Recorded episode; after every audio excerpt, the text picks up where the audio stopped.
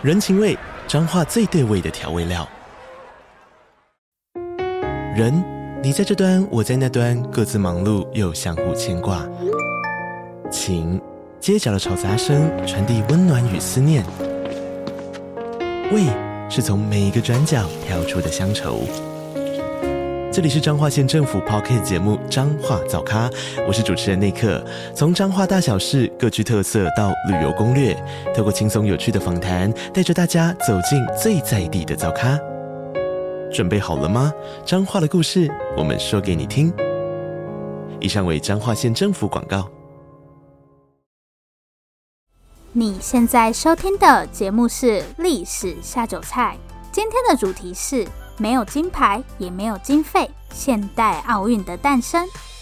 Hello，欢迎来到历史下酒菜，我是 Wendy。今天是我们的第七十五集节目。这阵子最热门的话题绝对非奥运莫属。不知道大家有没有关注奥运呢？虽然这届奥运因为疫情的关系，真的是一波多折，不仅延期了整整一年的时间，中间还引发了各式各样的争议。但无论如何，东京奥运还是在上个星期日完美的画下了句点。所以，我们今天的主题就是没有金牌，也没有经费，现代奥运的诞生。对，我想说，打铁要趁热，趁着奥运刚刚结束的这段时间，来跟大家分享一下关于奥运的历史。不然，下一次聊这个主题可能要四年后，不对，下一次是三年后，二零二四年的巴黎奥运。不知道那个时候我们的节目还在不在？希望它还在。好，那我们就马上来看看奥运到底是如何诞生的。西元三百九十一年，罗马帝国皇帝狄奥多西一世下令关闭位于希腊奥林匹亚的宙斯神庙，理由是禁止异教。当时罗马帝国的国教是基督教，所以狄奥多西一世就以禁止异教为由，关闭了希腊传统多神信仰的宙斯神庙。与神庙一起遭到关闭的，还有位于神庙内的宙斯神像。据说这尊雕像几乎跟神庙一样高，就是一尊超大的神像。它的造型是宙斯坐在一张用象牙、黄金还有各种宝石装饰的宝座上。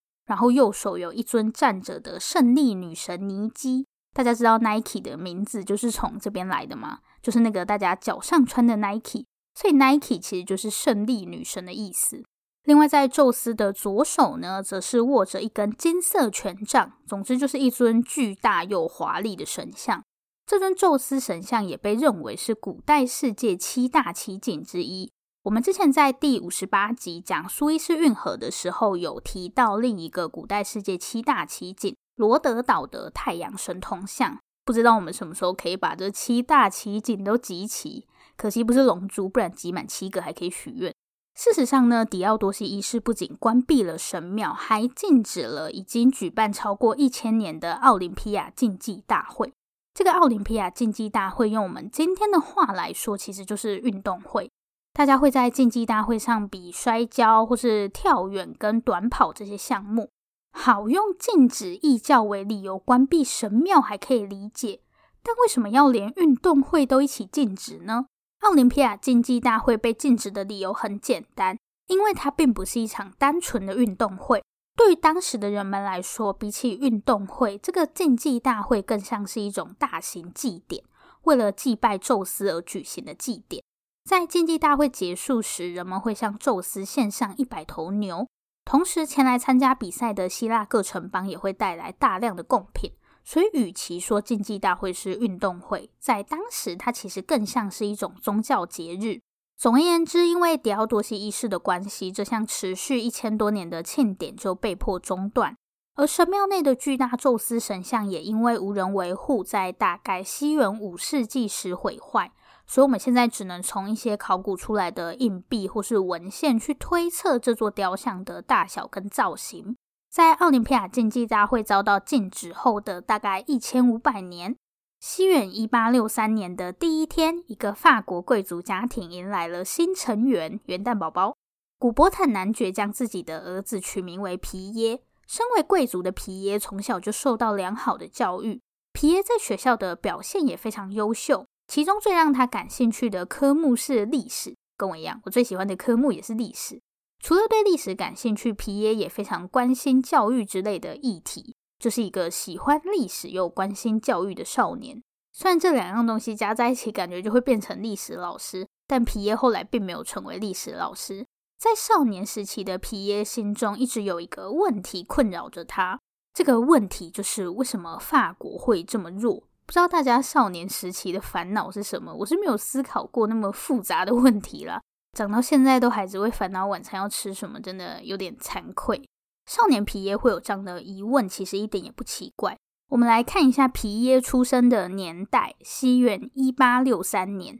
这个时候的法国在拿破仑战争后便陷入了一连串政治动荡。短短四十年，法国换了三个政府。在拿破仑三世登基后，好不容易平静了一段时间的法国，又在西元一八七零年卷入了与普鲁士之间的战争。法国一直以来都是欧洲大陆上的强权。当时法国的邻居就是我们这阵子很常提到的神圣罗马帝国。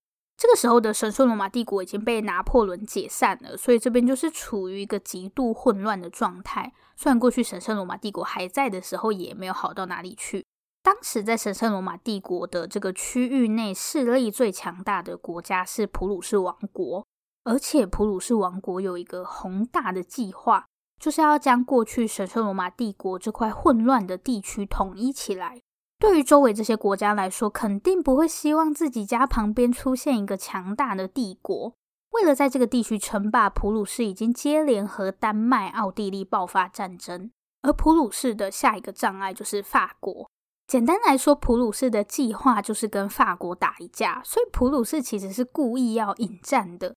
那普鲁士要用什么借口来引发战争呢？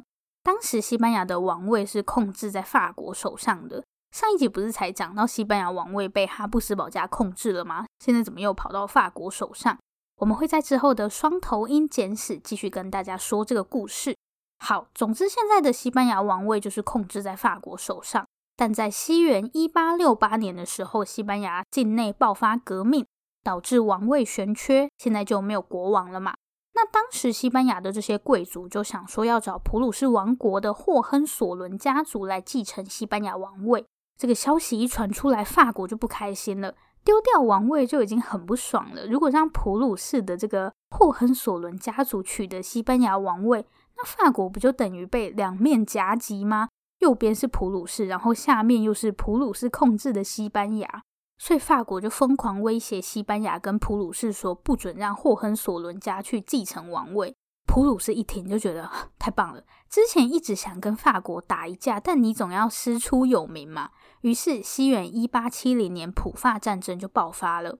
这场战争以普鲁士的胜利告终，而普鲁士也在取得胜利后，成功建立了德意志帝国，就是今天德国的前身。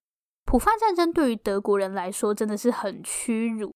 法国不只因为这场战争丢掉了欧陆强权的位置，当时的皇帝拿破仑三世还在战争中被俘虏。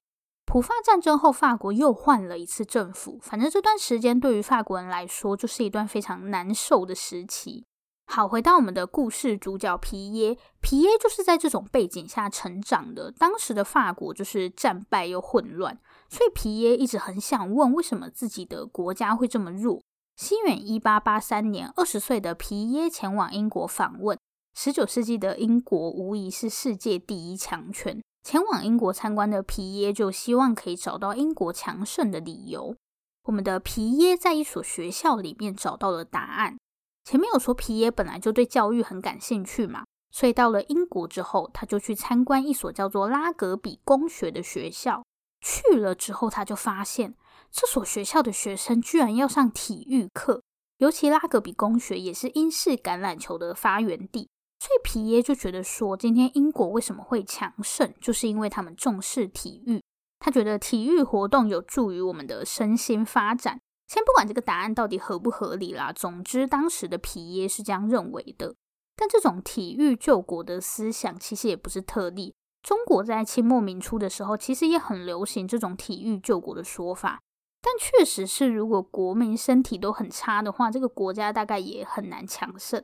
好，那认为体育可以救国的皮耶，在回到法国之后，又会有什么样的行动呢？我们就接着往下看。皮皮耶在回到法国之后，虽然曾经试图推广体育教育，但看起来似乎是没有什么成果。西元一八八八年，皮耶加入了一个叫做法国运动协会联盟的组织。简单来说，这个组织就是包含了各种不同运动社团的联盟，比方说像是田径、还有橄榄球、击剑、游泳。其实这个组织一开始是为了要推广田径，后面就有越来越多不同的运动加入。在法国运动协会联盟的大会上，皮耶首度提出复兴奥林匹亚竞技大会的想法。复兴奥林匹亚竞技大会的消息一出，皮耶便收到了一封来自英国的信。寄件者是一名叫做威廉·布鲁克斯的医生。布鲁克斯医生向皮耶表示，自己也在举办类似的活动，而且是从西元一八五零年代就开始了。得到消息的皮耶很快便前往英国与布鲁克斯医生会面。当时的布鲁克斯医生已经是一个高龄八十一岁的老人。布鲁克斯医生住在距离伦敦三个小时车程，一个叫做温洛克的地方。布鲁克斯医生的家族世世代代都居住在温洛克，是当地非常有名的医生世家。平时除了替病人看病，布鲁克斯医生也积极参与地方公共事务。在一些欧陆法系的国家，比方说英国、美国，还有澳洲跟新加坡这些地方，有一种叫做太平绅士的职务。太平是天下太平的那个太平，然后绅士阶级的绅士，太平绅士。那什么是太平绅士呢？简单来说，太平绅士就是一种简易的法官，他不是正式的法官。这种太平绅士通常都是由地方上的知名人物担任，一些比较没有那么复杂或是轻微的案件，就会交给这些太平绅士去处理。可能有点类似我们今天的调解委员会，但他在性质上会更像法官。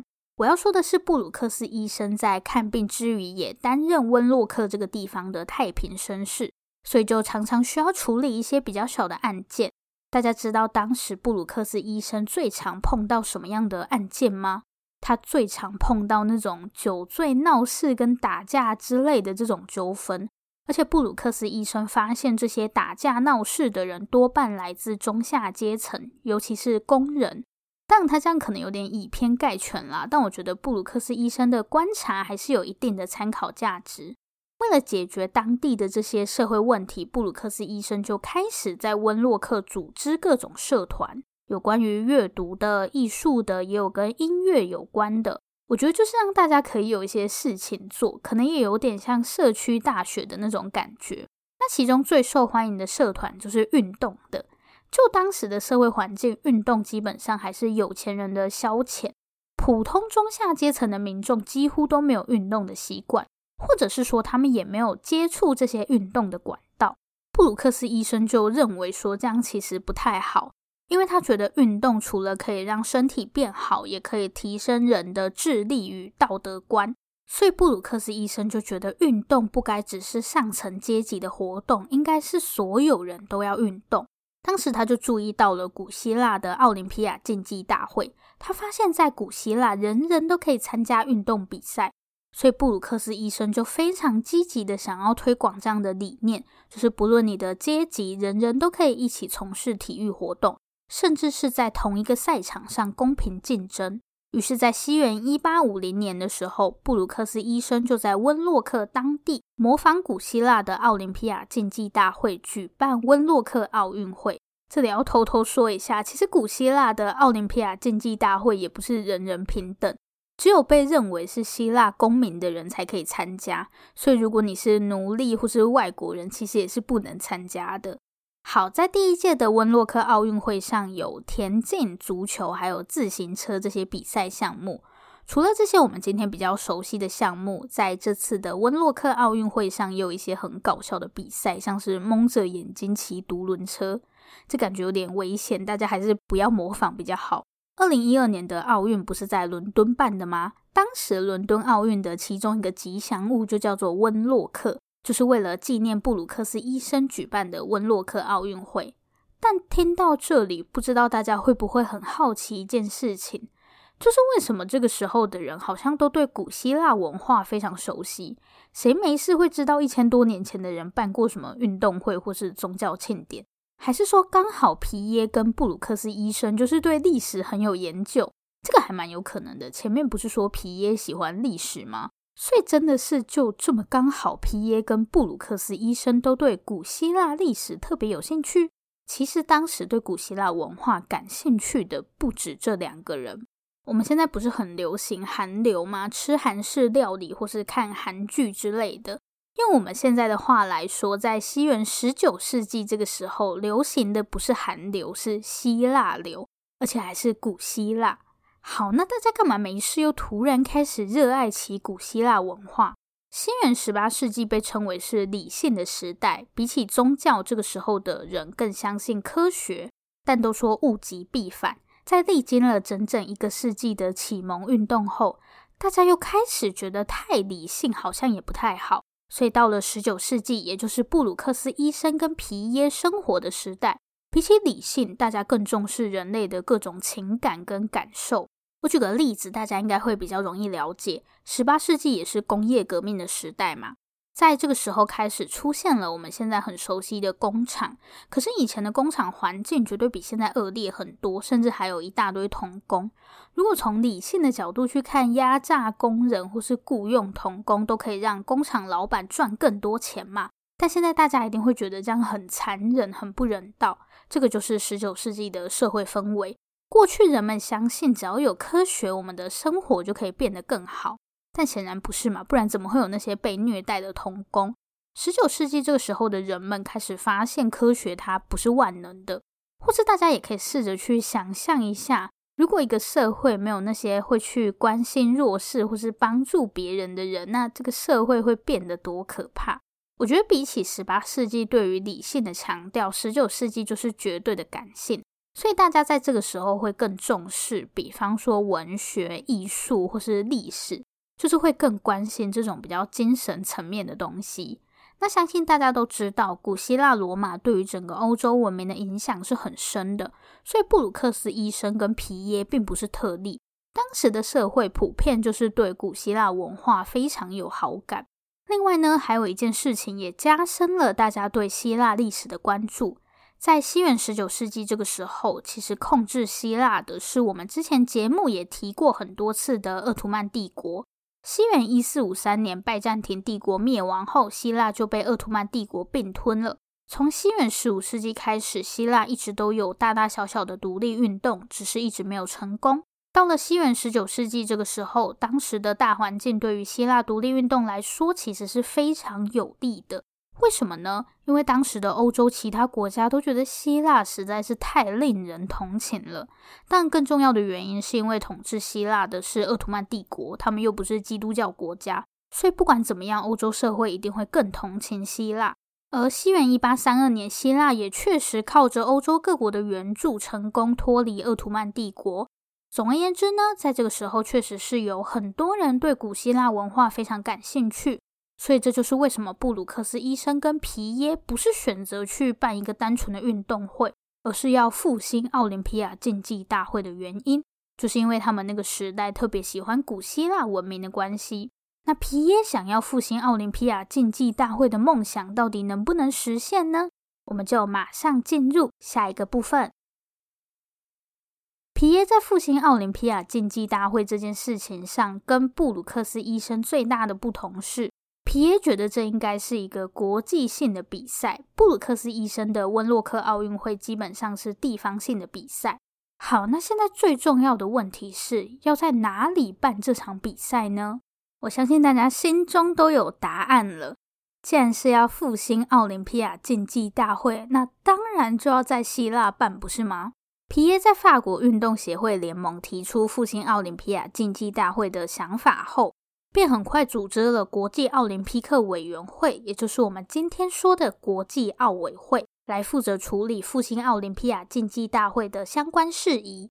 那因为大家都希望可以把这场比赛办在希腊嘛，所以当时皮耶就在法国找到了一位非常有名的希腊商人，他叫做维凯拉斯，来担任国际奥委会的主席。虽然维凯拉斯是希腊人，但他的生意实际上都在法国。平常维凯拉斯其实也都是住在巴黎。尽管如此，维凯拉斯还是一口答应了皮耶的请求。奥林匹亚竞技大会将重返希腊的消息一出，就受到希腊民众的热烈欢迎，大家都觉得很期待，报纸也登了很多相关的资讯。就在维凯拉斯等人兴高采烈地抵达希腊时，现实无情地在他们的头上浇了一盆冷水。当时的希腊政府向皮耶等人表示，虽然他们也很想重新举办竞技大会，但现实是他们真的没钱。这是实话，当时的希腊财政状况真的不怎么样。但办这种大型运动赛事肯定很花钱，不管是刚刚结束的东京奥运，还是之前的任何一届奥运，都超级烧钱的，对吧？但明明大家也都很期待可以再次看到奥林匹亚竞技大会，难道真的要因为没钱而放弃吗？在皮耶与维凯拉斯等人的努力下，事情终于有了一些进展。当时的希腊王储康斯坦丁决定要加入这项计划，但王储有钱吗？虽然王储也没钱，但他有一个秘密武器。这个秘密武器到底是什么呢？答案就是呼吁大家一起捐钱。大家不要小看这一招，其实这招还蛮有用的。不过大概也只有王储站出来才会有人理吧。所以王储就是来当代言人的，或是吉祥物。好，总之在希腊王储康斯坦丁的呼吁下，捐款快速涌入。看来大家真的是很想举办这场比赛。当时他们是预估大概需要三百万德拉马克来举办这场比赛。德拉马克是当时的希腊货币。靠着这次的募捐，皮耶与维凯拉斯募得了大约一百万德拉马克的资金。虽然听起来很吓人，可以感受到大家真的是很热情的在捐钱，但问题是现在依然有两百万的资金缺口，皮耶等人要上哪去筹这笔钱呢？就在大家为了比赛经费焦头烂额的时候，一个白发苍苍的老人找上了皮耶与维凯拉斯。这位老人名叫扎帕斯，来自东欧最富有的家族。扎帕斯向皮耶表示自己愿意赞助其余的比赛费用。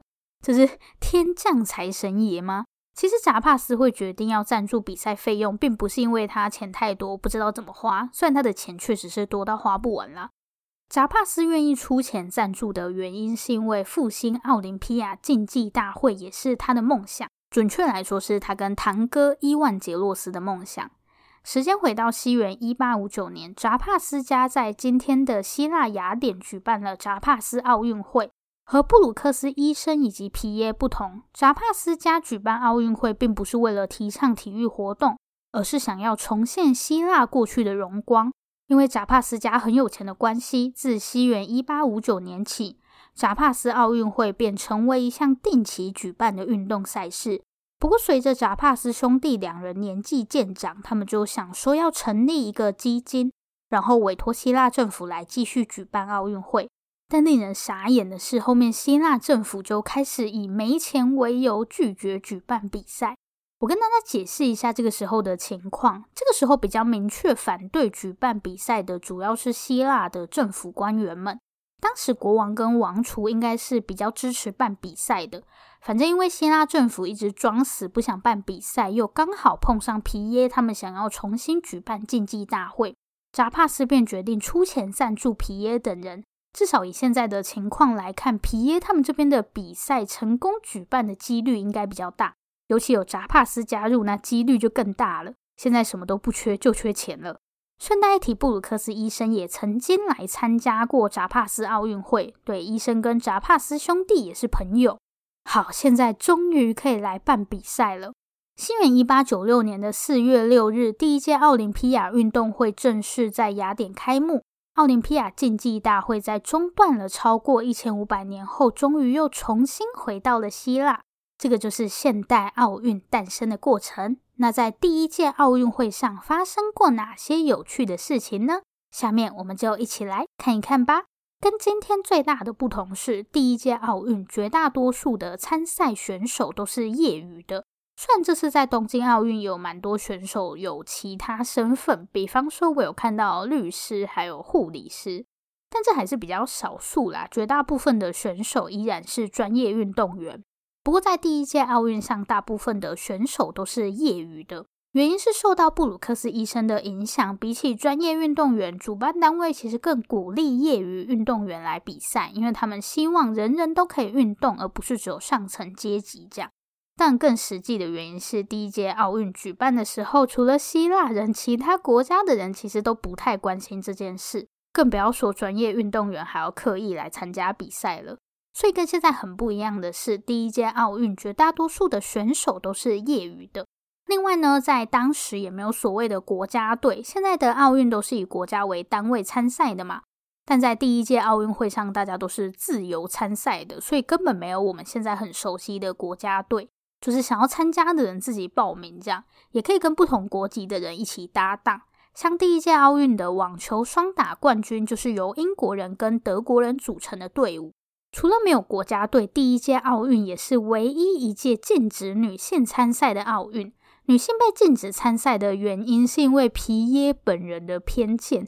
皮耶说：“让女性来参加奥运是一种愚蠢的举动，毕竟是十九世纪那个时候的人嘛，当时的女性地位就是比较低。不过很有意思的是，古代的奥林匹亚竞技大会是有女性参赛者的。奥林匹亚竞技大会的其中一个比赛项目是驾驶战车，就是以前那种用马拉的，然后人站在后面的那种战车。”能够参加这个项目的，通常都是有钱人。原因是战车非常贵，不管是养马还是维护战车都要花钱，所以战车都是贵族有钱人在参加的比赛。然后这也是唯一一项开放女性参加的项目，所以以前的奥林匹亚竞技大会反而是由女性参加的。但在第一届奥运会上，女性就被禁止参赛。然后第一届奥运获胜者不会获得我们今天熟悉的金牌。而是会获得橄榄枝做成的花环以及一面银牌。第二名的奖品则是一个月桂叶花环，还有一面铜牌。第三名就没有奖品，原因是在奥林匹亚竞技大会上，古希腊人就是用花环来作为奖品的。我们今天熟悉的奖牌最早是出现在西元前四世纪左右，所以西元前八世纪就开始举办的竞技大会，获胜者并不会得到奖牌。一直到西元一九零四年，在美国密苏里州举办的第三届奥运上，我们今天熟悉的金银铜奖牌制度才被确定下来。那以上就是我们今天的节目内容。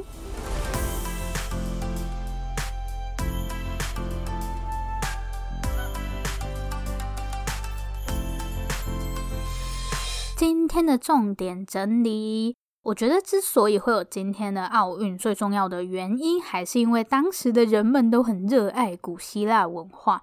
如果没有希腊流的话，今天我们可能就看不到奥运了。看完奥运，大家也可以关注一下八月二十四日开始举办的帕运会。帕运会的全名是夏季帕拉林匹克运动会。是一场专门为身心障碍者运动员举办的比赛，希望大家也可以多多关注帕运会，一起为台湾的选手加油。这里是历史下酒菜，我是 Wendy。如果喜欢我们的节目，欢迎订阅我们。最后最后，如果你收听完本集节目有任何的想法，希望与我们交流，或是有任何的建议心得，都可以留下你的评论，不要害羞，大方的留下评论。如果你真的真的很害羞，那就订阅我们吧。这里是历史下酒菜，我们下次见，拜拜。